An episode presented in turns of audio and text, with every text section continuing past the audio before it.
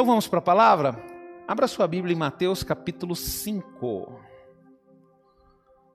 Vamos viajar na palavra de Deus agora. Eu confesso para vocês que eu viajei. Amém.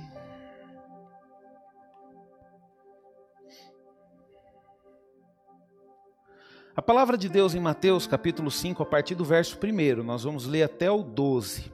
Diz o seguinte: Vendo Jesus as multidões, subiu ao monte e, como se assentasse, aproximaram-se os seus discípulos e ele passou a ensiná-los, dizendo: Jesus ele estava ensinando os seus discípulos, queridos, preste atenção.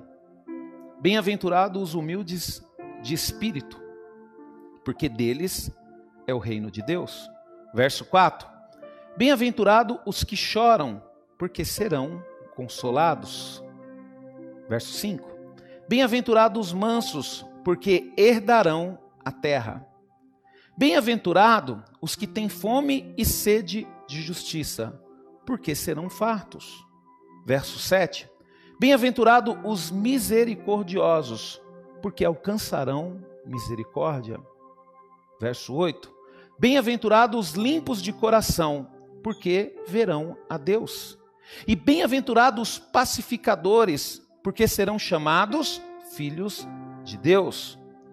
Verso 10: Bem-aventurado os perseguidos por causa da justiça, porque deles é o reino de Deus. Verso 11: Bem-aventurados sois quando por minha causa vos injuriares e vos perseguires, e mentindo disserem todo mal contra vós. Regozijai-vos, exultai, porque é grande o vosso galardão no céu, pois assim perseguiram aos profetas que viveram antes de vós. Feche os teus olhos. Senhor, em nome de Jesus, Pai, nós te agradecemos, ó Deus, pela tua palavra, Senhor. E eu creio, ó Deus, que o Senhor irá falar conosco, Senhor. Por isso, Pai, em nome de Jesus, ó Pai, que o Senhor possa, Senhor, nos dar aquilo que vem do céu, Senhor, que é a sabedoria, Senhor, e o discernimento, Pai. Que são coisas, ó Deus, que nós não conseguimos, Senhor, conquistar aqui na terra, Pai. Nós sabemos, ó Deus, e a tua palavra nos mostra, Senhor, que a sabedoria e discernimento vem de ti, ó Pai. E é isso que eu te peço, Senhor. Algo, Senhor, que nós não conseguimos produzir em nós mesmos, Senhor, para que possamos compreender, Senhor, e discernir esta palavra, Pai em nome de Jesus. Amém. Amém, queridos? O sermão, queridos, das bem-aventuranças é um dos sermões mais famosos que Jesus pregou, que Jesus fez. E ele também é conhecido como o sermão da montanha. E a gente percebe, queridos, que quando Jesus ele, ele iniciou esse sermão aqui, você vai perceber que vendo Jesus, é, vendo Jesus, as multidões subiu ao monte e como se assentasse, aproximou aos discípulos e ele passou a ensiná-los. O que, que Jesus fez, queridos? Jesus ele sabia que ele precisava investir um tempo ali para poder ensinar os discípulos. Então ele fez como os mestres daquela época faziam. Ele procurou um lugar confortável, um lugar onde ele ia ter uma boa acústica, porque naquela época não existia som, então ele procurou um lugar a qual o som iria escoar com facilidade, aonde estavam os seus discípulos, as pessoas que ele estava ensinando naquela época. Ele procurou uma posição confortável, ele se assentou, porque ele sabia que ali ele iria levar tempo para poder ensinar algo importante aos seus discípulos. E é por isso, queridos, que a igreja, ela funciona dessa forma que você está vendo. Nós sabemos que muitas vezes o homem ele acaba mudando um pouco o sistema, né? Que nem eu já fui, não sou contra, queridos. Mas também eu não gosto muito daquele sistema. Eu já fui em igrejas que me convidaram para pregar e eu preparei uma pregação que eu estou acostumado, de 50 minutos, uma hora, e cheguei lá na igreja, era louvor, e daqui a pouco oração, e daqui a pouco a unção do Espírito Santo, e daqui a pouco testemunho, e daqui a pouco girava um para lá, girava outro para cá, e eu falava, gente, quanto tempo esse povo vai me dar para pregar? e aí, quando chegou a hora da ministração, faltava uns 10 minutos para acabar o culto. Aí eu peguei o microfone bravo e falei, ó, eu preparei uma palavra, Deus colocou no meu coração para pregar para vocês, e eu vou pregar essa palavra inteira. Vocês dançaram, vocês rodopiaram, vocês fizeram o que vocês queriam. Agora vocês vão ter que ficar aqui mais uma hora para poder ouvir a palavra. E segurei o povo lá mais uma hora para ouvir a palavra, queridos. Então a gente percebe, quando a gente olha para o ministério de Jesus, queridos, a gente percebe que Jesus ele veio com um sistema para quê? Para poder ensinar os seus discípulos. É por isso que na igreja, queridos, tem que ter o tempo onde você vai ficar sentado, confortável, ouvindo a palavra de Deus. Porque nós estamos dando continuidade no processo de Jesus. Jesus ele estava ali para ensinar, para alertar os seus discípulos. Um dia, queridos, eu ainda estou sendo, porque toda vez que eu vejo o pastor Laura, a pastora Vânia ministrar o pastor Márcio, eu sento aí, queridos, e eu venho para a igreja e eu tenho prazer de estar aqui. Por quê? Porque eu estou sendo ensinado, porque eu estou sendo discipulado, porque eu preciso. E isso que eu recebo, queridos, eu também preciso passar para a igreja. Então, por isso que você precisa vir para a igreja, você precisa ter esse momento de paz, esse momento de, esse momento de tranquilidade para você poder aprender. Porque Jesus sabe, queridos, que tudo que vem dele é bom. Só que se você não praticar, não adianta nada. Por exemplo, você veio para o culto hoje. Se você sair daqui e não colocar em prática aquilo que você ouviu, não vai adiantar nada, você vai continuar da mesma forma, vai continuar do mesmo jeito, queridos. Então nós percebemos que Jesus, ele se preparou ali para poder o quê? Para poder gastar um, um, um tempo com os discípulos dele. E Jesus, queridos, ele estabeleceu aqui através deste estudo, através desse, desse ensino, algo totalmente contrário aos padrões de felicidade do mundo. Por exemplo, quando você vê uma pessoa que está chorando, você vai falar que essa pessoa está feliz? Está triste. E a palavra de Deus fala que bem-aventurados que choram.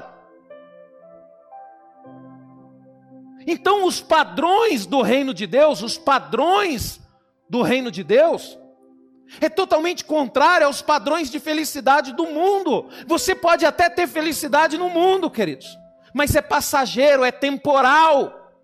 Você pode lutar a sua vida toda, você pode ter felicidade, porque você está fazendo uma faculdade, você está fazendo um curso superior, mas aí vai passar aquele momento, vai acabar o tempo, e aí você vai descobrir que você estava só no início, porque agora vai ter o tempo de você se firmar profissionalmente. E aí sim que você vai ver se realmente você é bom. Quantas pessoas, queridos, eu já encontrei na minha vida que eram pessoas hipercapacitadas, sabe, supercapacitadas nas suas universidades, já trabalhei com pessoas que passaram pelas melhores universidades federais, mas na hora que chegava lá no serviço, na prática, não conseguia desenvolver. Aí de repente falava bem assim para mim: é, Rubens, a minha área não é essa daqui, não. Eu vou voltar para a área de pesquisa, porque eu não consegui me encontrar aqui. Então, queridos, você vai ter momentos. Aí você pode até falar assim, pastor, estou feliz. Por que, que você está feliz? Ah, porque eu arrumei um emprego bom, pastor. Aí você começa a trabalhar naquele emprego. Aí de repente você vai perceber que tem pessoas que te perseguem, luta, pessoas que te desmotivam, e de repente você vai ficar triste. Fala, ué, mas você não estava feliz porque você arrumou um emprego? É, pastor, mas eu estou triste porque tem muita gente ruim naquele lugar. Querido, gente ruim tem em todo lugar. E se você aprender o que Jesus nos ensinou, esse sermão da montanha, você vai perceber que a sua felicidade não depende de ninguém. A sua felicidade não depende em trabalhar num lugar onde só tem gente boa, porque isso não existe. Utopia, isso não existe. Um lugar, eu acho que o único lugar que só tem gente boa aqui, quem trabalha, é a pastora Vânia, porque a pastora Vânia está lá já há mais de 20 anos, né, pastora? Então lá só tem gente boa, né, pastora? Lá não tem ninguém que dá dor de cabeça para você, porque está todo esse tempo lá, né, queridos? Quem dera, a pastora Vânia está lá todo esse tempo porque ela aprendeu alguns princípios da palavra de Deus, queridos. Então, queridos, a gente percebe que se Jesus sentou, se Jesus gastou tempo, é porque é algo importante. E somente Jesus, queridos, pode nos fazer felizes em frente é, é, à face das adversidades dessa vida. Jesus, queridos, ele nos dá instrução sobre a natureza do reino dele. Quando você aprende aqui no Sermão da Montanha, esquece o mundo. Porque nós, queridos, que tomamos a decisão de seguir a Cristo, nós abrimos mão do mundo e nós faz, começamos a fazer parte de outro reino. Nós vivemos do mundo, mas nós não somos do mundo.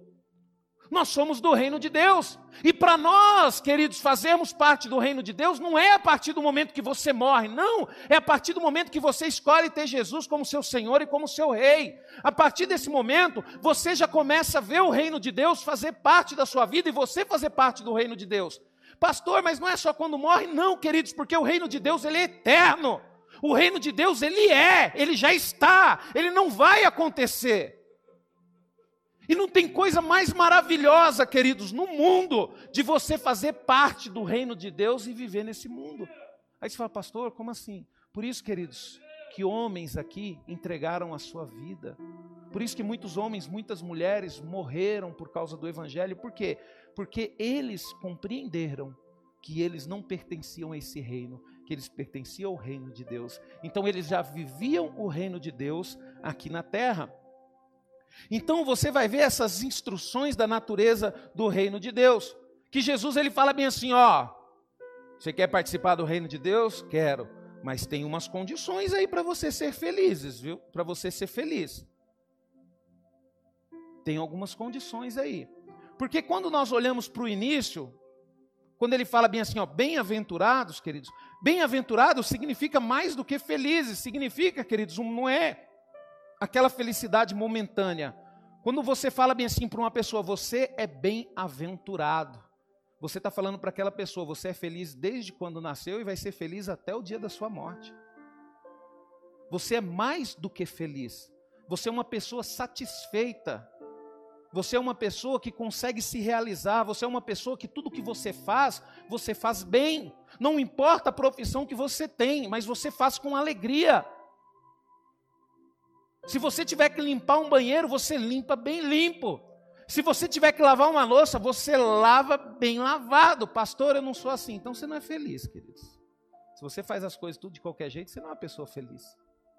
Você faz porque tem que fazer. Né? É que nem às vezes a gente está aí no nosso trabalho, na nossa luta, a gente chega lá todo dia desanimado. Por quê, queridos? Porque nós não somos felizes. Nós não somos felizes.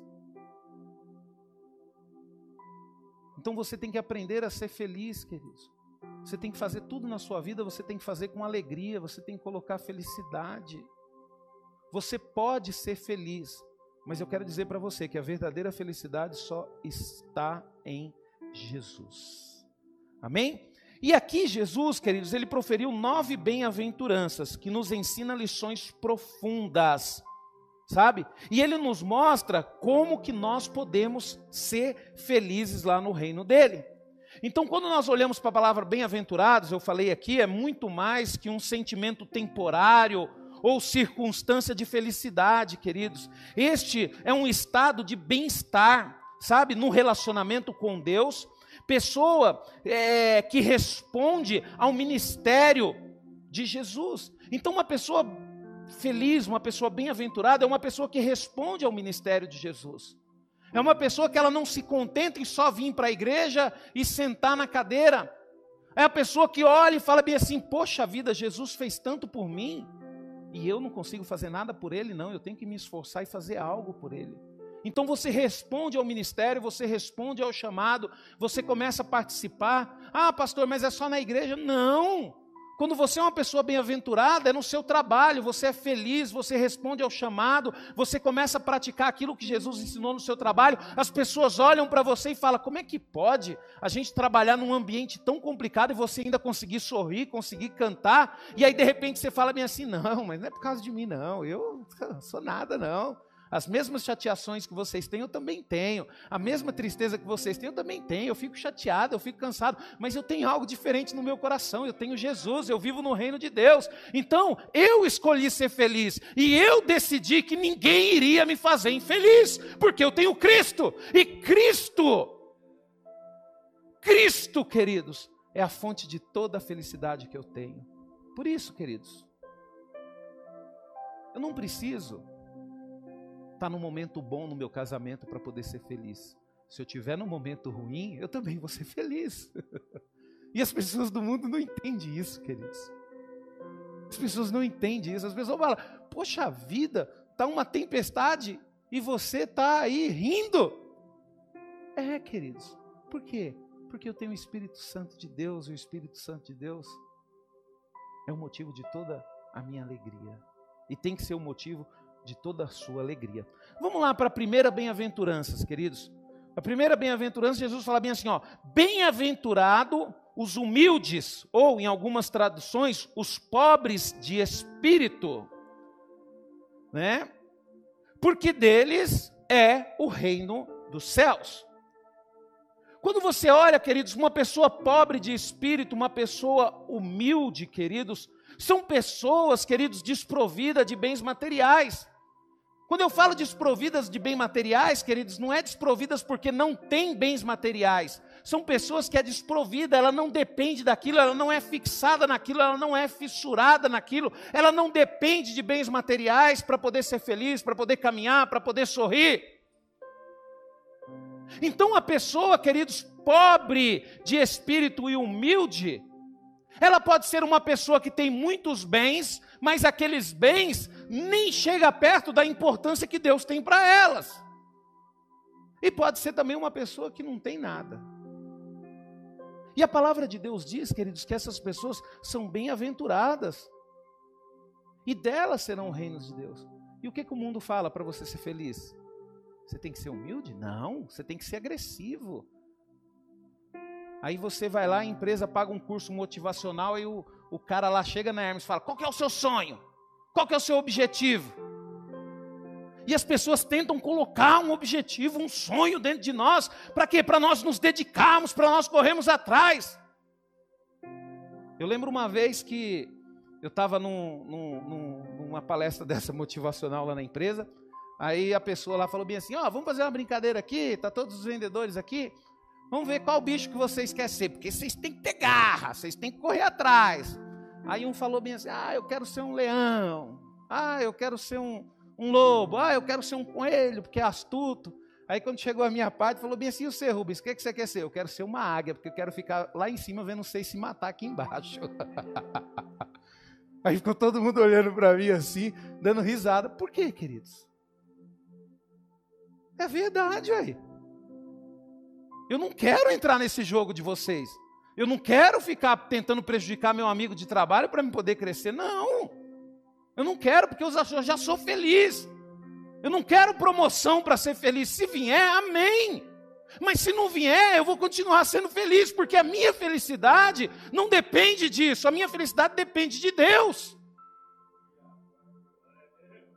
Não é porque hoje eu recebi a minha comissão boa e eu vou dar risada e amanhã eu não recebi nada, eu vou ficar triste. Não, queridos, a gente tem que aprender a sorrir em qualquer situação. Então, a pessoa, quando ela é, queridos, pobre de espírito, quando ela é humilde, é uma pessoa que não é soberba. É uma pessoa que ela não se coloca acima de ninguém, pelo contrário, ela sempre se coloca abaixo, disposto a ajudar outras pessoas. Agora, a pessoa, quando não é humilde, quando não é pobre de espírito, todo mundo tem que me servir. Todo mundo tem que tem que fazer isso, tem que fazer aquilo. Tá que nem quando a gente tirou essa palavra líder aqui da igreja. Porque a coisa mais chata que tinha era o seguinte, querido, às vezes o camarada era líder de um ministério, achava que todo mundo tinha que servir a ele. Não, queridos. Nós temos que aprender com Jesus. E Jesus falou que há algo importante em ser uma pessoa humilde. E há uma recompensa grande em ser uma pessoa humilde. O mundo não prega isso, mas no reino de Deus, se você quer ter um relacionamento com Deus, se você quer ir para o céu, se você quer ficar firme com Jesus, você tem que ser uma pessoa humilde. O reino de Deus, queridos, não é para os prepotentes nem para os arrogantes. Porque, querido, Satanás um dia achou que era melhor do que Deus e Deus já deu um jeito de tirar ele de lá. E agora Deus está nos preparando para a gente poder ir para lá. E às vezes você acha, eu falei isso aqui a semana passada, você acha que você está aqui na igreja, ah, eu vou para o céu. Aí chegar lá no céu vai ter uma música de fundo, os anjos, hum, e você vai estar tá andando no gramado, descalço, com a roupa branca, benzen. Querido, isso é coisa para hippie, viu? No céu não vai ser assim, não, queridos. Você sabe por que, que Deus está preparando eu e você? A Bíblia fala. Queridos, é algo grande, algo extraordinário. Deus está preparando eu e você para nós reinarmos com Ele. A responsabilidade minha e sua como igreja, quando a gente chegar no céu, vai ser muito grande. Deus vai nos fazer reis e rainhas. Nós vamos, queridos, provavelmente nós vamos ser responsáveis por determinados lugares. Então, por isso que você precisa aprender a ser uma pessoa humilde, uma pessoa justa, para você o quê? Para você fazer as coisas da forma que verdadeiramente Jesus faria. Então a igreja, queridos, por isso que a gente tem que evoluir, porque a igreja está sendo preparada para quê? Para poder reinar com Cristo. E a pessoa, queridos, humilde, a pessoa pobre de espírito, é uma pessoa, queridos, que não é movida pelo que ela tem, e sim pelo que ela é. Sabe, você não é movido pelo que você tem e querer ter cada vez mais.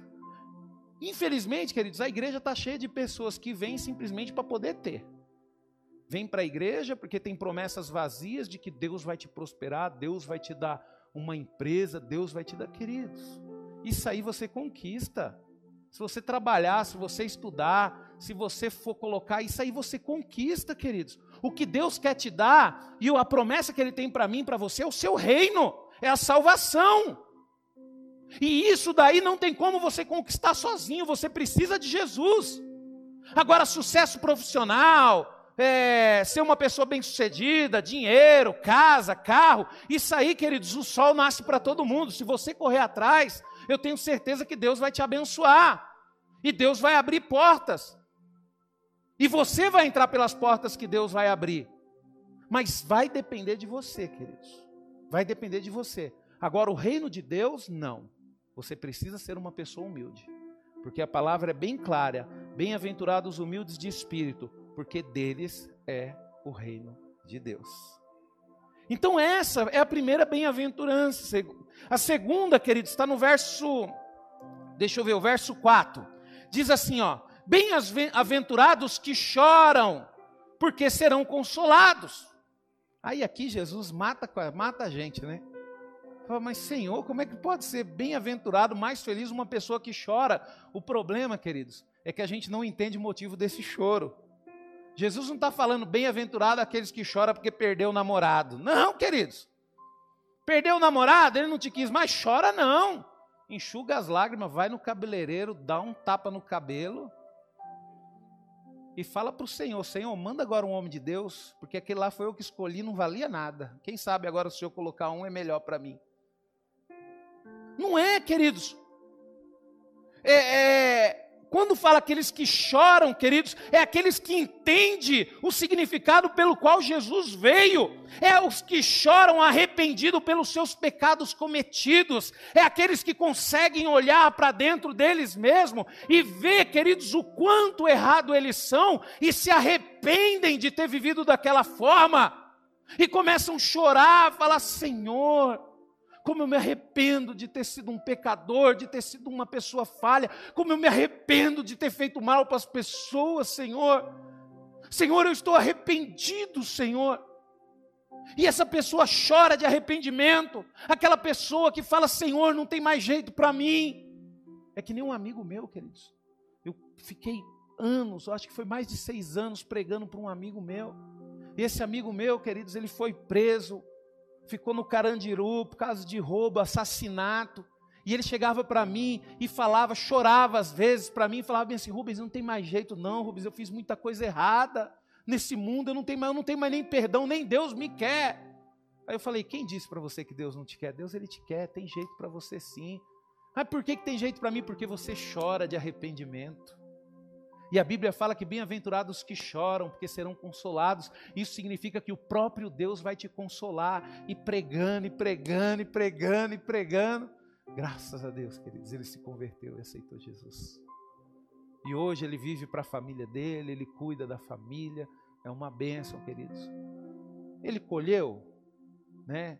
O que ele plantou, colheu. Ele ficou, acho que, seis anos preso no Carandiru. Falei, você já pagou pelo seu crime. Você está arrependido? Você está chorando? Deus ele vai te consolar. Então, queridos, é esse choro que Deus está falando. É um choro sincero, é aquele choro que te leva ao arrependimento, que te leva à conversão.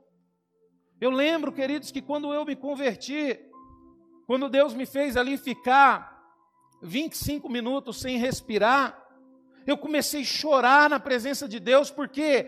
Porque eu chorei, queridos, porque eu consegui reconhecer o quanto eu era falho, o quanto eu era pecador. Você sabe por que você não chora? Porque você ainda não conseguiu reconhecer o quanto você não vale nada. Você ainda acha que é alguma coisa. Mas o dia que você descobre, queridos, que você só prejudicou pessoas, queridos, até os 20 anos de idade, quantas vezes eu fiz minha mãe chorar, quantas vezes eu fiz meu pai chorar, queridos. E quando esse choro é aquele choro que começa a causar uma transformação na sua vida. Eu lembro que quando eu tive consciência de tudo aquilo que eu fiz de errado, queridos, a primeira coisa que eu fiz foi chegar em casa e pedir perdão para os meus pais. Pai, mãe, me perdoa. Mas por que, filho? Perdoa, pai, eu desobedeci o Senhor muitas vezes. Poxa vida, a palavra de Deus fala que aqueles que não honrar pai e mãe, sabe? Vai morrer cedo e não vai ser abençoado. E eu estou chorando, pai, porque o que eu mereço é isso, porque eu desonrei o Senhor, porque eu desonrei a mãe, porque eu não fui obediente. O Senhor me perdoa. E ali nós choramos, meus pais me perdoaram, queridos, e foi algo maravilhoso que aconteceu na minha vida. Então, é esse choro, queridos, é esse choro que Deus está falando.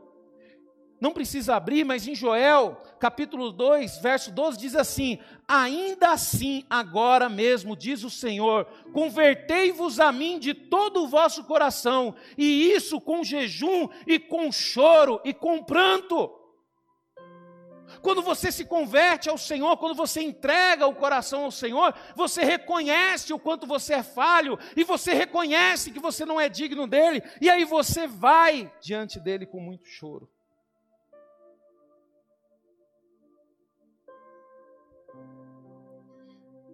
Teve um, um tempo atrás que a Valentina acordou e ela acordou desesperada na cama chorando. Aí eu cheguei para Valentina, um choro doído, sabe? Eu fiquei preocupado. Queridos, eu fico imaginando o coração de Deus quando vê você chorando. Eu, um simples pai, na hora que eu vi a minha filha chorando na cama, acordou chorando. E eu falei, gente do céu, já estou no sal. Eu não consigo entender a mãe que de vez em quando chora sem motivo, a filha. Mas a filha é diferente da esposa, né, Inéia? A esposa, às vezes, a gente não tem muita paciência. Com a filha, a gente já tem um pouquinho mais. É incrível, é um negócio meio esquisito. Aí eu cheguei lá, sentei do lado da cama dela, aí ela me abraçou e chorando e não conseguia falar. Eu falei, filha, mas por que, que você está chorando, filha? Aí sabe qual foi o motivo que ela estava chorando, querido? Ela falou, papai, sabe por que eu estou chorando? Eu falei, por que, filha? Porque papai, você já está velhinho, seu cabelo está caindo, então logo, logo você vai para o céu. Eu falei, não, filha, vai demorar ainda. Não é porque o cabelo do papai está caindo que ele vai para o céu agora, não, é. Vai demorar ainda um pouquinho mais, mas eu vou. Eu não posso falar mentira para ela, mas eu vou para o céu um dia. E eu, papai? Eu falei, não, aí você já vai ter sua família, aí você já vai ter sua vida já, aí você não vai nem se preocupar com o papai. Não, papai, mas eu não quero. Eu falei, filha, você vai ter que deixar, porque eu quero ir um dia para o céu. Se você não quer que seu papai vá para o céu, você vai estar sendo egoísta, porque o papai quer ir para o céu um dia. Aí ela olhou assim. Então tá bom, papai. Eu vou pedir para Deus preparar meu coração. então, queridos, a palavra de Deus diz: bem-aventurados que choram. Então chora, queridos. Mas você precisa encontrar dentro de você o principal motivo para você chegar com esse choro diante de Deus, queridos. E tem que ser, queridos, um choro provocado pelo arrependimento sincero e não por emoção. Você não está chorando porque você está vivendo uma emoção, uma emoção de uma perca ou uma emoção de uma conquista. Não, queridos, esse choro tem que ser provocado pelo arrependimento arrependimento do que você está fazendo com a sua vida porque Deus ama a sua vida de uma forma sobrenatural, queridos, que a Bíblia fala que há grande festa no céu quando uma alma se converte ao Senhor. Então eu e você, queridos, nós não temos o direito de fazer o que nós queremos com as nossas vidas. Porque você entristece o coração de Deus. Porque tem um Deus que te ama mais do que o seu pai ama, mais do que a sua mãe te ama. Então, quando você faz coisas erradas com a sua vida, você entristece o coração dele e você se torna indigno da salvação. Mas mesmo assim, queridos, por causa da misericórdia dele, ele ainda vai e nos dá uma outra oportunidade para nós chorarmos diante dele. Queridos, eu choro, queridos, porque eu ainda estou no processo. Eu choro porque eu ainda não consigo confiar plenamente, 100% em Deus. Eu choro, queridos, porque eu ainda tenho consciência de que eu preciso melhorar como ser humano. Eu consigo ler a Bíblia uma, duas vezes por ano, mas eu choro, queridos, porque eu não consigo ler ela dez vezes por ano. Eu choro, queridos, porque ainda coisas do mundo prendem o meu tempo. Eu choro porque eu ainda estou no processo de fortalecimento da fé. Eu ainda não consigo confiar 100% plenamente em Deus. E nós temos que aprender a chorar por esses motivos, queridos. Você tem que olhar para dentro de você. O problema nosso é que a gente olha muito para a pessoa que está perto da gente. A gente tem que olhar para dentro de nós, queridos. Às vezes você está lutando para ter um casamento bom, aí você fica lutando para mudar o seu marido.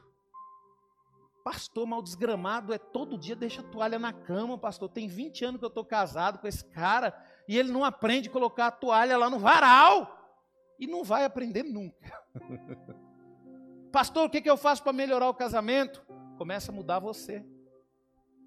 Sabe? Começa a mudar. Na hora que você vê a toalha na cama lá, queridos, sabe o que você fala? Ao invés de xingar ele, você começa a orar.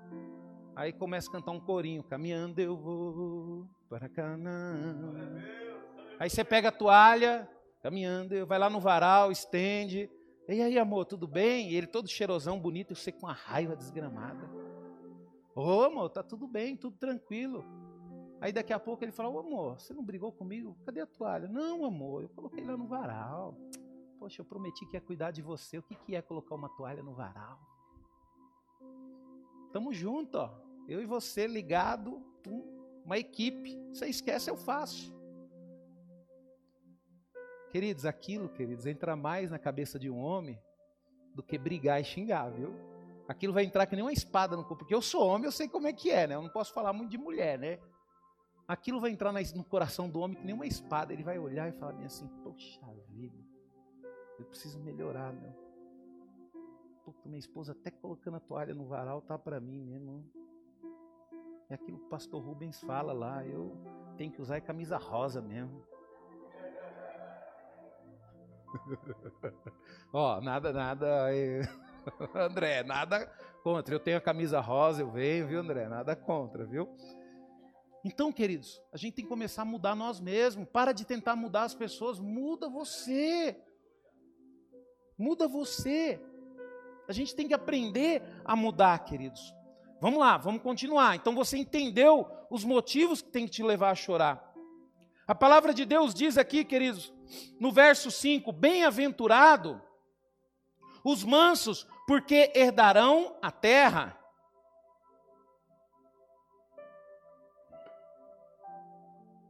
Aí quebra a gente, né? Né, Ireneu? Falava, fala, bem-aventurado os mansos. Enéas, cadê Enéas? Tem que ser manso, Enéas. Porque a gente está acostumado com aquela coisa, né, pastora Van? Não, eu sou mineiro. Comigo é assim, escreveu, não leu, o pau comeu. Queridos, manso. Queridos, uma palavra dessa me arrebenta, querido, porque eu não sou manso. Eu não sou manso. Eu vou ser sincero para vocês, queridos, eu luto 20 anos que eu estou no Evangelho, é 20 anos que eu luto para ser uma pessoa mansa. Eu fico bravo, queridos. Eu fico nervoso, dá um twin na minha cabeça. E a vontade que eu tenho é de pegar e.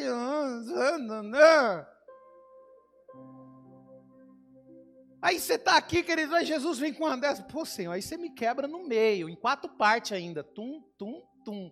Tem que ser manso, mas tem que ser manso, queridos. Tem que ser manso tem que ser manso. Porque a palavra de Deus diz que se você for manso, você vai herdar a terra. E Vamos, deixa eu abrir aqui, não precisa você abrir, que a minha já está marcada aqui, queridos, eu abro mais rápido. Salmos é, 37, 11 diz assim: ó, Mas os mansos herdarão a terra e se deleitarão na abundância da paz. Jesus, queridos, ele estava falando algo que o salmista já tinha ensinado há muito tempo. E se Jesus está falando que é bem-aventurado uma pessoa que tem que ser mansa, querido, você tem que ser. Essa raiva sua, essa braveza sua, queridos, vai fazer você perder muita coisa na sua vida. Se Jesus está falando que é bem-aventurado uma pessoa mansa, então seja uma pessoa mansa. Aí você fala, pastor, por que, que você luta? Porque eu luto, queridos, porque dentro de mim eu tenho uma convicção de que ser manso é bom. Ser manso é bom, queridos. E mansidão, queridos, é o oposto de estar fora de controle. A pessoa, quando ela é mansa, queridos, ela tem domínio próprio, ela consegue se controlar diante a circunstância.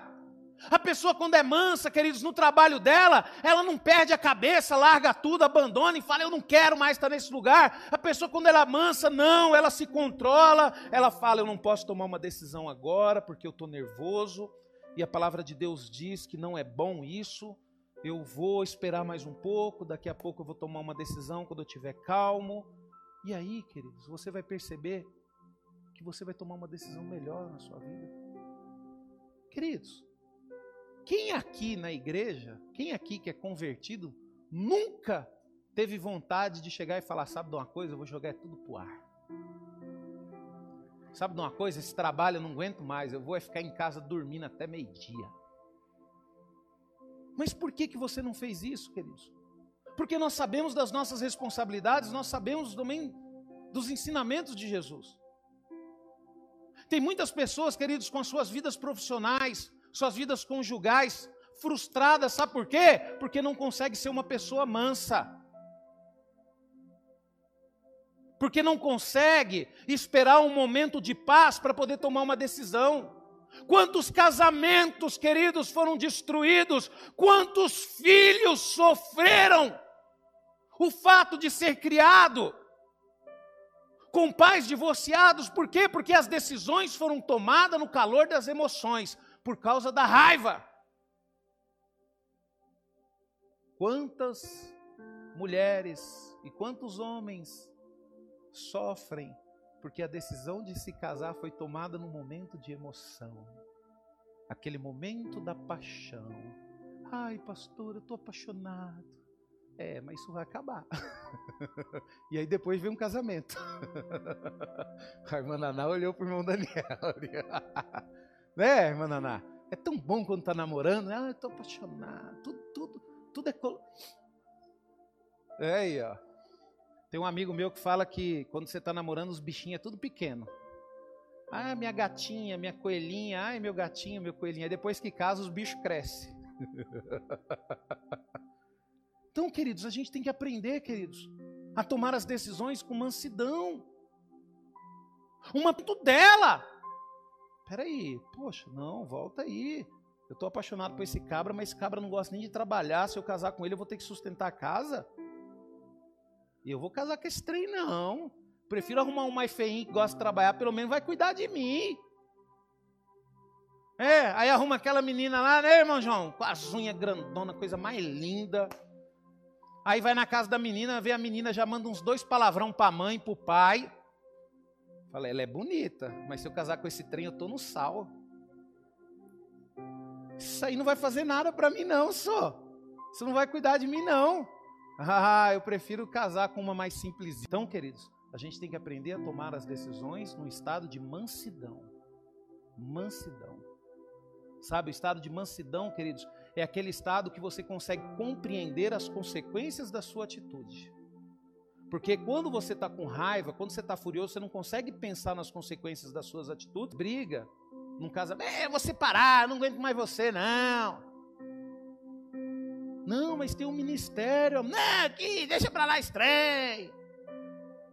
Não, mas e a família? Não, eu quero que a família se exploda. Eu também já não gosto da sua mãe, não gosto de ninguém. É isso que nós temos que buscar, este estado de mansidão. E por isso que a palavra de Deus diz que os mansos herdarão a terra. Porque a pessoa mansa, queridos, ela vai ter condições de tomar decisões, a quais vai trazer grandes conquistas para a vida dela. Ninguém, queridos, que toma decisão com raiva consegue conquistar algo, só consegue conquistar problema. Teve um tempo que eu estava aconselhando um amigo, e ele estava no terceiro casamento. Aí ele falou: Ô pastor, se eu pudesse voltar atrás, eu teria ficado com a primeira. Porque eu descobri, pastor, que é tudo igual. Eu falei: quem mandou ser bravo? Se fosse manso, aguentava, né? É, queridos.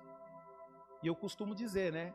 Que a pior coisa que pode acontecer na vida de um ser humano é ele chegar lá na velhice, no finalzinho da sua vida, e descobrir que fez tudo errado. Porque não tem como voltar. Não tem como voltar, não, queridos. Por isso que você tem que valorizar a sua vida. Eu vou me entregar a qualquer um? Eu vou me casar com qualquer uma? Que isso? Não tem como eu voltar atrás? Não, que isso? Eu tenho que me valorizar. Só que as pessoas, queridos, o mundo, ele não fala isso. O mundo fala que você tem que se divertir, que você tem que aproveitar a vida. Aí vai entrar bem. Quer fumar um baseado? Fuma 10. Quer cheirar cocaína? Cheira logo um quilo. Aproveita bem. Pastor, mas por quê? Porque depois que você morrer, você vai para o inferno mesmo? Mas se você está disposto, queridos, a viver uma eternidade com Cristo, começa a fazer as coisas certas na sua vida. Começa a fazer as coisas certas na sua vida. Dá um basta. Poxa, chega de sofrer, meu. Rosa, queridos, ela só afasta as pessoas do lado dela. Né, Marcone? Marcone é calminho. Graças a Deus que Marcone é calminho. Você viu aqui, Marcone? Ó, bem-aventurado os mansos, viu, Marcone?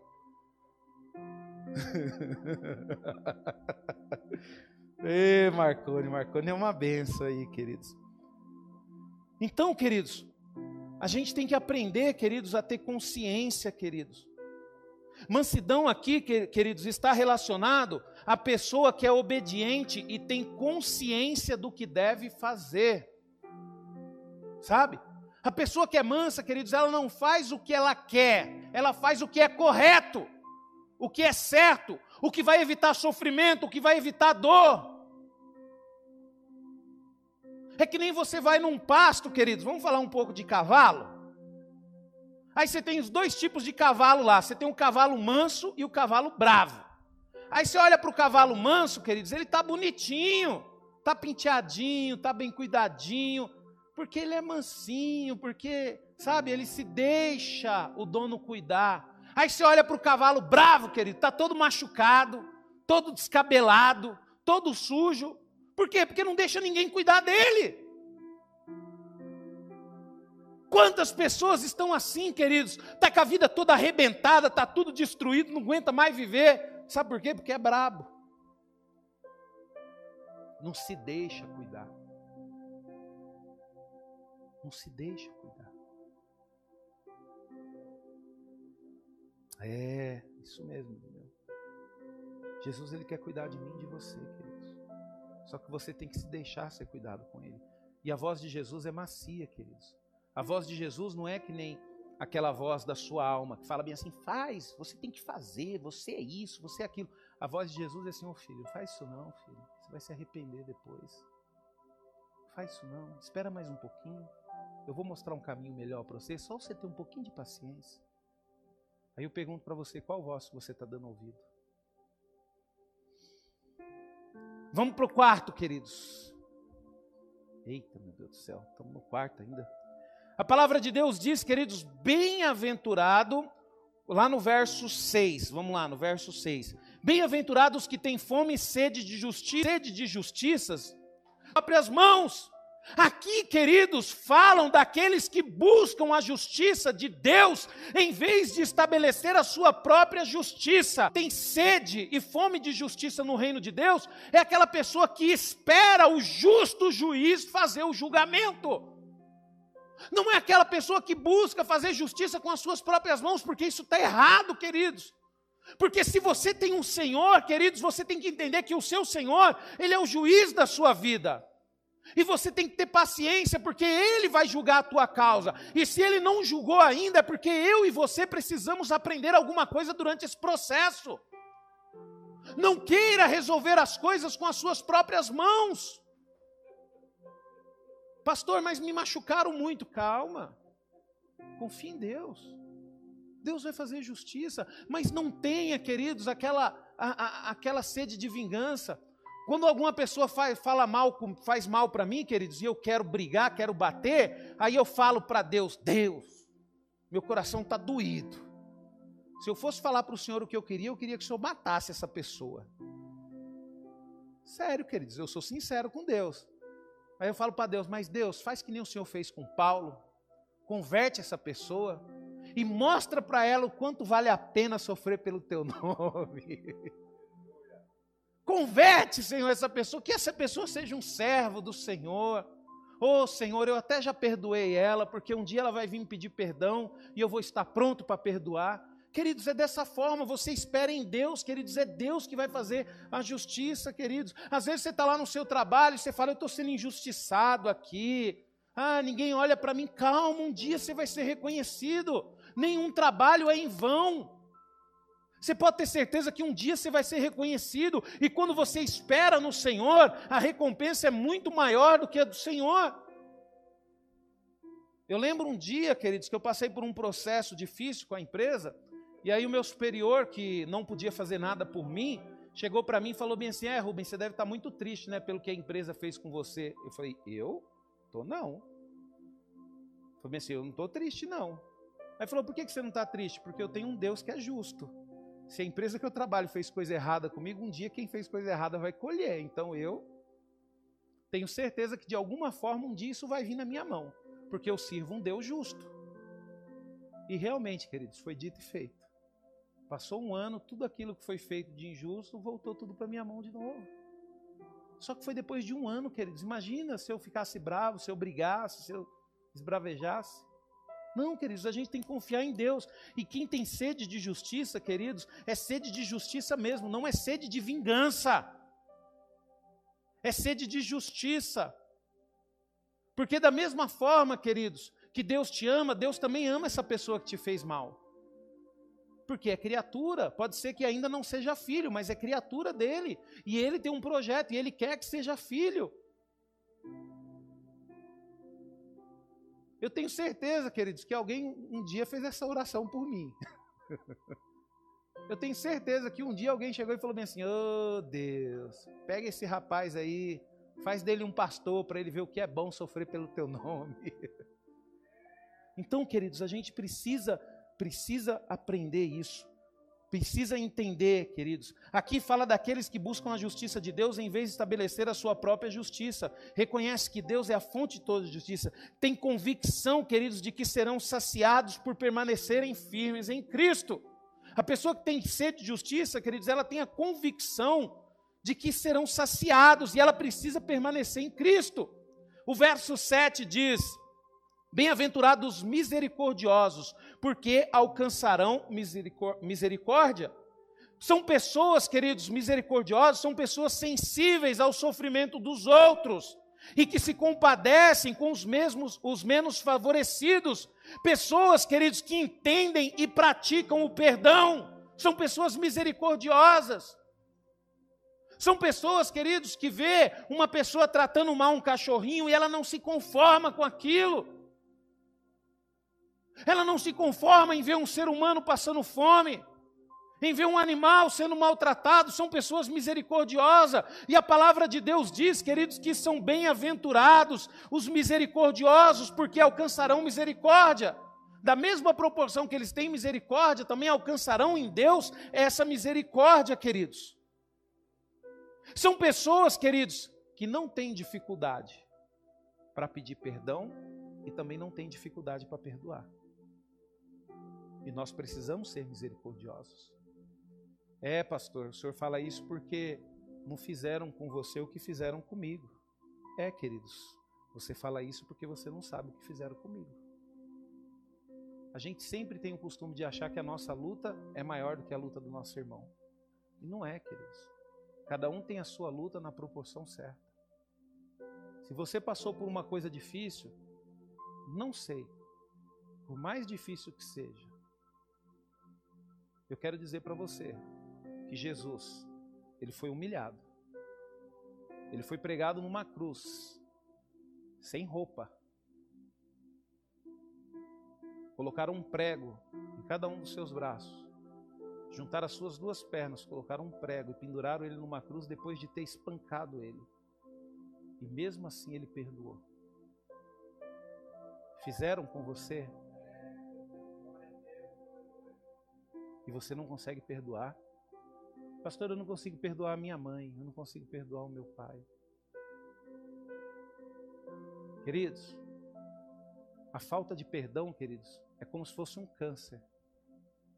Quando você tem dificuldade de perdoar uma pessoa, você não está fazendo mal para aquela pessoa, você está fazendo mal para você mesmo. Ela vai, a falta de perdão vai te comendo por dentro, sabe? Amargura.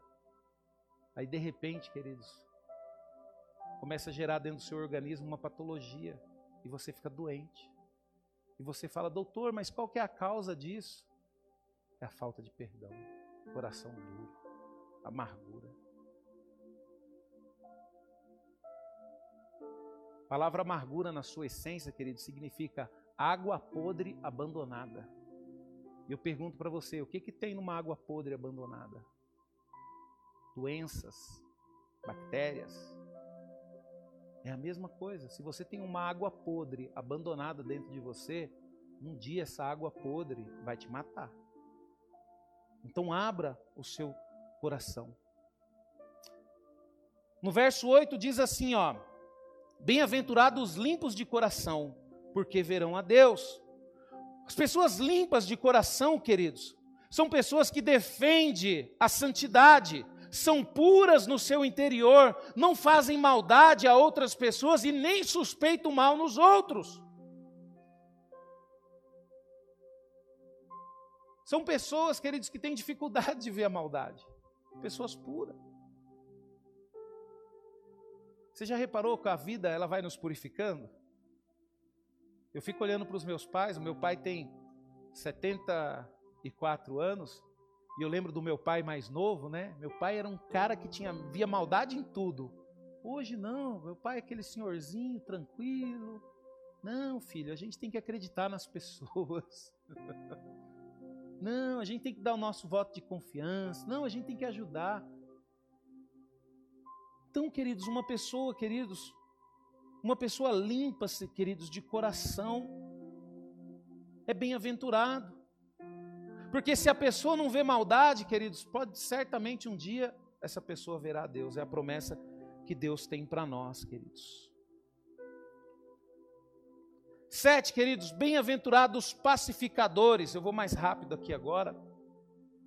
Os, os pacificadores, queridos, nunca aparecem metido em confusão. Eles desfrutam da paz de Cristo e ainda semeiam ela por onde passa. Isso é um pacificador. Você vê aquelas pessoas dentro da igreja que sempre estão tá metidas em confusão, queridos, foge dessas pessoas. Sabe? Sempre está envolvido em confusão, sempre está falando mal do irmão, sempre está é que nem trabalho também. Pessoa que sempre está fazendo fofoca, sempre está falando mal dos outros. Queridos, a gente tem que fugir desse tipo de gente, queridos. Porque a Bíblia fala que é bem-aventurado aqueles que pacificam, aqueles que promovem a paz. Quando vem uma pessoa falar mal de alguém para você, como você é um pacificador, você tem que promover a paz. Você tem que falar bem assim, não, não deixa isso entrar no seu coração, não. Perdoa ele, perdoa ela, não fala mal, não. Ele é uma bênção. A gente tem que ser pacificador, queridos. A gente tem que é, é trazer essa natureza, queridos. Porque aqui fala que a promessa para o pacificador é ser chamado um filho de Deus. Então isso significa que eu e você, queridos, nós temos que ser pacificadores. Porque nós estamos aqui para quê? Para sermos chamados de filho de Deus. E para ser chamado, queridos, de filho de Deus, é necessário promover a paz e não mentiras e guerras. Se você é filho de Deus, queridos, você automaticamente é um pacificador. Você não vai querer ver as pessoas brigando entre elas. Poxa vida! Eu vim para a igreja, queridos, com 20 anos de idade. E eu confesso para vocês, queridos, que eu nunca vi um lugar com tanto problema que nem a igreja. E olha que antes de me converter eu achava que igreja. Até que um dia eu ouvi a ministração do pastor Orides que ele pregou sobre a arca de Noé. Que ele falou que imagina como é que era a arca de Noé. Estava chovendo, era de madeira. Então era um lugar úmido, cheio de bicho. Imagina o cheiro que tinha dentro daquela arca de. Imagina a confusão que estava lá dentro. Mas mesmo assim era o lugar onde tinha salvação, porque lá fora estava a justiça de Deus. É a mesma coisa a igreja, queridos. Você vai chegar na igreja que nem eu cheguei. Você vai ver coisas erradas que nem eu vi. Mas eu aprendi que era o ser igreja que iria me trazer a salvação. Então o que, que eu comecei a fazer? Aquilo que eu podia corrigir, eu fui tentando corrigir, queridos. Tentando corrigir. Queridos, eu já contei isso daqui. Foi dentro da igreja. Eu estava namorando. E no grupo de jovens eu recebi uma proposta. Não, a gente pode ficar. Na nossa época era ficar, né, Enéas? Era ficar, né? Que falava, não, a gente pode ficar, sua namorada não vai ficar sabendo. Dentro da igreja. Aí eu falei bem assim, minha filha, o problema não é ela ficar sabendo, o problema é eu e Deus ficar sabendo.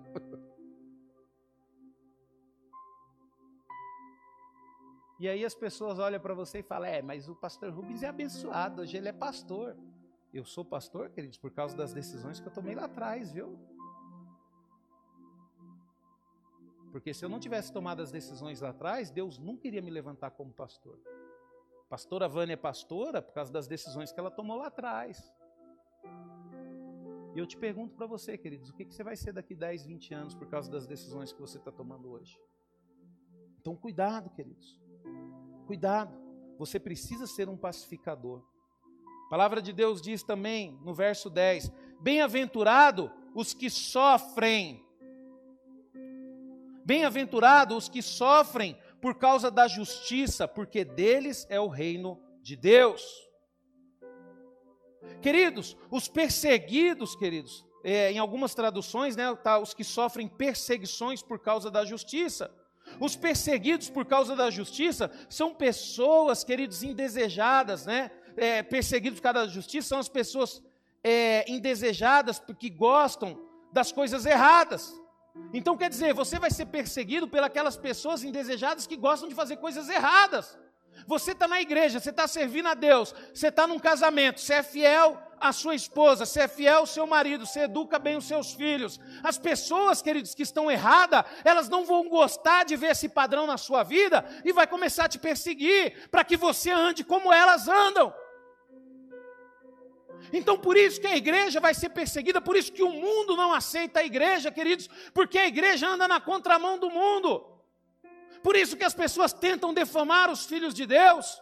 Por isso que as pessoas defamam pastores. Porque elas não aceitam, queridos, o caminho que nós andamos.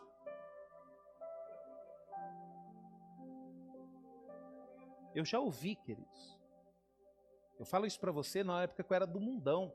Eu já ouvi amigo, amigo meu chegando e falando bem assim para ele: "Ó, oh, eu vou me eu vou me eu vou me aproximar desse cara porque ele é certinho demais. Ele é certinho demais. Eu vou me aproximar dele para poder fazer ele para ele poder errar. O mundo ele vai fazer isso. O mundo ele não aceita, queridos, o fato de nós andarmos conforme a vontade de Deus. O mundo não aceita. O mundo não aceita você ter um casamento perfeito, você ser fiel à sua esposa. Quantas vezes, queridos, no meu trabalho, eu já cheguei pessoas para mim falando assim, ô Rubens, e aí, você é fiel à sua esposa? Eu falei, lógico que eu sou. Ah, vai dizer que você não dá nenhuma escapadinha. Aí, para cortar o assunto, eu falei bem assim, meu amigo, deixa eu falar um negócio para você. Eu, quando eu namorei com a minha esposa, eu não tive relações com ela, só fui ter relações depois de três anos de casa, depois de três anos de namoro. E você acha Eu sofri tudo isso para poder casar com a minha esposa. Você acha que agora eu vou trocar ela por qualquer uma? Aí quando o cara fala isso, aí, ele, aí o mundo fala: Você é doido? Aí eles nem conversam mais, que eles falam assim: Esse aí é doido, não adianta falar com ele. Hoje, queridos, eu tenho orgulho dessa decisão que eu tomei. Hoje, queridos, eu posso aconselhar um, cana, um, um casal de namorados com autoridade. Eu posso falar para a pessoa que a maior bênção que vai acontecer na vida dela é ela se preservar para uma lua de mel, se preservar para um casamento, porque eu vivi isso, eu sei o quanto isso é bom, isso é maravilhoso. Sabe, queridos? Então a gente tem que ter vida, queridos, e Deus ele vai usar essa vida que você tem para que você possa instruir outras pessoas. Agora, você vai ser perseguido, vai, mas se você está sendo perseguido porque é uma pessoa justa, glória a Deus, a Bíblia está falando que você vai ser uma pessoa bem-aventurada. E se a Bíblia fala que você vai ser uma boa pessoa bem-aventurada, você vai ser, queridos. E o último, queridos, está é, tá no verso 11, diz assim: ó, Bem-aventurados sois quando por minha causa vos injuriarem e vos perseguirem, e mentindo dizerem todo mal contra vocês. Regozijai-vos. Queridos, bem-aventurados quando as pessoas te perseguem por causa de Jesus. E vão te perseguir, viu? É só você começar a pregar o que está na Bíblia. Só você começar a falar a verdade, queridos. Só você começar a falar a verdade, falar o que Jesus falou, que as pessoas vão te perseguir. E vão perseguir por você, queridos, por causa de Jesus. O mundo, queridos, as pessoas, até os próprios cristãos, têm vergonha de falar Jesus, aí fala, fala Deus, né? É legal, é bonito. Mas, queridos, se nós temos a chance da salvação, lógico que é por causa de Deus, queridos, mas também, queridos, nós temos que falar o nome Jesus porque Jesus é o nosso rei, Jesus é o rei da igreja. E parece que as pessoas têm vergonha de falar Jesus, Jesus, Jesus.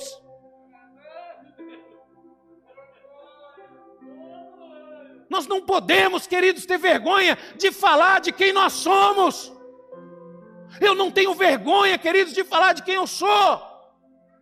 Eu me arrependo, queridos, por uma fase da minha adolescência que eu tive vergonha dos meus pais. Como eu me arrependo disso, queridos. Com 15 anos eu tinha vergonha que minha mãe fosse na escola. Eu choro até hoje por causa disso. Quando eu vou lá na casa da minha mãe e eu vejo ela velhinha, deitada, e eu falo: Senhor, me perdoa, um dia eu tive vergonha da minha mãe. Como posso eu, queridos, ter vergonha de Jesus? Como posso eu ter vergonha daquele que entregou a sua vida por mim? E você pode ter certeza, queridos, que por causa de Jesus, vão falar mal de você. Às vezes você está aqui na igreja, querido, você é uma pessoa exemplar e de repente levanta uma calúnia contra você na sua empresa, no seu trabalho. Fica tranquilo, não é por causa de você, é por causa de Jesus. Fica tranquilo que Deus, Jesus, Ele vai te consolar, Ele vai te recompensar por isso. A verdadeira felicidade, querido, significa ser feliz mesmo em meio às adversidades. Se a circunstância consegue fazer você retroceder, você não é uma pessoa feliz. Você acha que é uma pessoa feliz. Mas se a circunstância te dá força para poder levantar e vencer, você é uma pessoa feliz. Sabe, queridos? É que nem quando tem, você está passando por um problema, né? Pastor, tem duas, dois tipos de pessoas quando está passando por um problema. Aquela que foge do problema não é uma pessoa feliz. Aquela que foge do problema. E aquela que vai para cima, fala, ué, o problema está aí, vamos resolver. Fazer o quê, né? Tem que resolver, tem que ir para cima. É que nem quando você vai no médico, né? Aí o médico fala bem assim: adulto não, adulto não tem medo, é mais criança, né? Tem que tomar injeção. Eu lembro que quando eu era menino, tinha acho que 13 anos, eu fiquei doente e eu tive que tomar acho que umas 15 injeções. Aí todo dia eu ia na, na farmácia, tomava uma injeção, todo dia. Aí eu cheguei por farmacêutico e falei bem assim: por que, que o senhor não aplica tudo de uma vez? Aí falou, mas por que, Rubens? Você é doido? Não, tem que ser cada. Não, porque aí pelo menos sofre de uma vez só. Agora, todo dia eu tenho que vir aqui, o senhor tacar essa injeção doída em mim? Pô, vamos um dia aqui já dá tudo de uma vez. Mas não pode, né, queridos? É o processo. Né? E a gente tem que ser assim, queridos. Tem um problema? Tem. Se você mexer com ele vai trazer sofrimento? Vai. Mas vai e resolve, que pelo menos você vai resolver logo. Por quê, pastor? Porque você é uma pessoa feliz. E uma pessoa feliz, queridos, ela não aguenta ver um problema mal resolvido. Pessoa feliz, ela resolve os problemas. Então nós temos, queridos, que aprender, queridos, que não é, sabe, a adversidade, as lutas, as perseguições sofridas nessa vida. E a felicidade, queridos, verdadeira está no homem conhecer a Deus e provar o Senhor. Salmos 34, 8 diz assim: O Senhor é bom, bem-aventurado o homem que nele confia. Você só vai ser feliz se você confiar em Deus. E eu vou falar um negócio para você, queridos: confiar em Deus não é fácil. Confiar em Deus significa que as coisas não vão acontecer mais no tempo que você quer, mas sim no tempo que Deus quer. Sabe? Eu não sei se você projetou para a sua vida algo que não está acontecendo e isso está te frustrando. Confie em Deus. Sabe por que, que não aconteceu ainda, queridos? Porque nós não estamos preparados. Eu falava com o Senhor, falava assim: Senhor, eu creio que o Senhor pode me dar uma casa própria e eu não vou pagar prestação. Não quero, não quero ficar amarrado. Eu tive esse pensamento, eu falei bem assim, não, não quero ficar amarrado, porque se Jesus voltar, eu não tenho nada que me faça ficar aqui. Queridos, eu fui comprar a minha casa própria com 40 anos de idade. E eu comecei a desejar com 20. E por que aconteceu aos 40? Porque foi o momento certo. Foi o momento certo. Então fique tranquilo que no momento certo as coisas vão acontecer na sua vida. E quando elas acontecerem no momento certo, elas vão acontecer para poder ficar. É que nem, por exemplo, né, queridos? Muitas pessoas sonham em ter um carro. Aí você vai e fala mesmo, não, eu vou comprar um carro. Aí você fala, não, o carro está fácil, hoje eu consigo financiar um carro de 100 mil reais. E realmente você consegue financiar um carro de 100 mil reais. Só que o problema, queridos, não é o tempo de você ter um carro de 100 mil reais, sabe por quê? Porque você ainda não tem condições de manter esse carro. Então, se você sonha com um carro de 100 mil reais, você vai ter esse carro lá na frente, quando você tiver condições de manter. Porque agora pode ser que as suas condições é de manter um carro de 20, de 15, porque o difícil não é ter um carro, o difícil é manter o carro. É que nem casamento. Senhor, eu não casei ainda é porque você ainda não está preparado para manter um casamento. Sabe? E eu tenho certeza que as coisas vão acontecer no dia certo.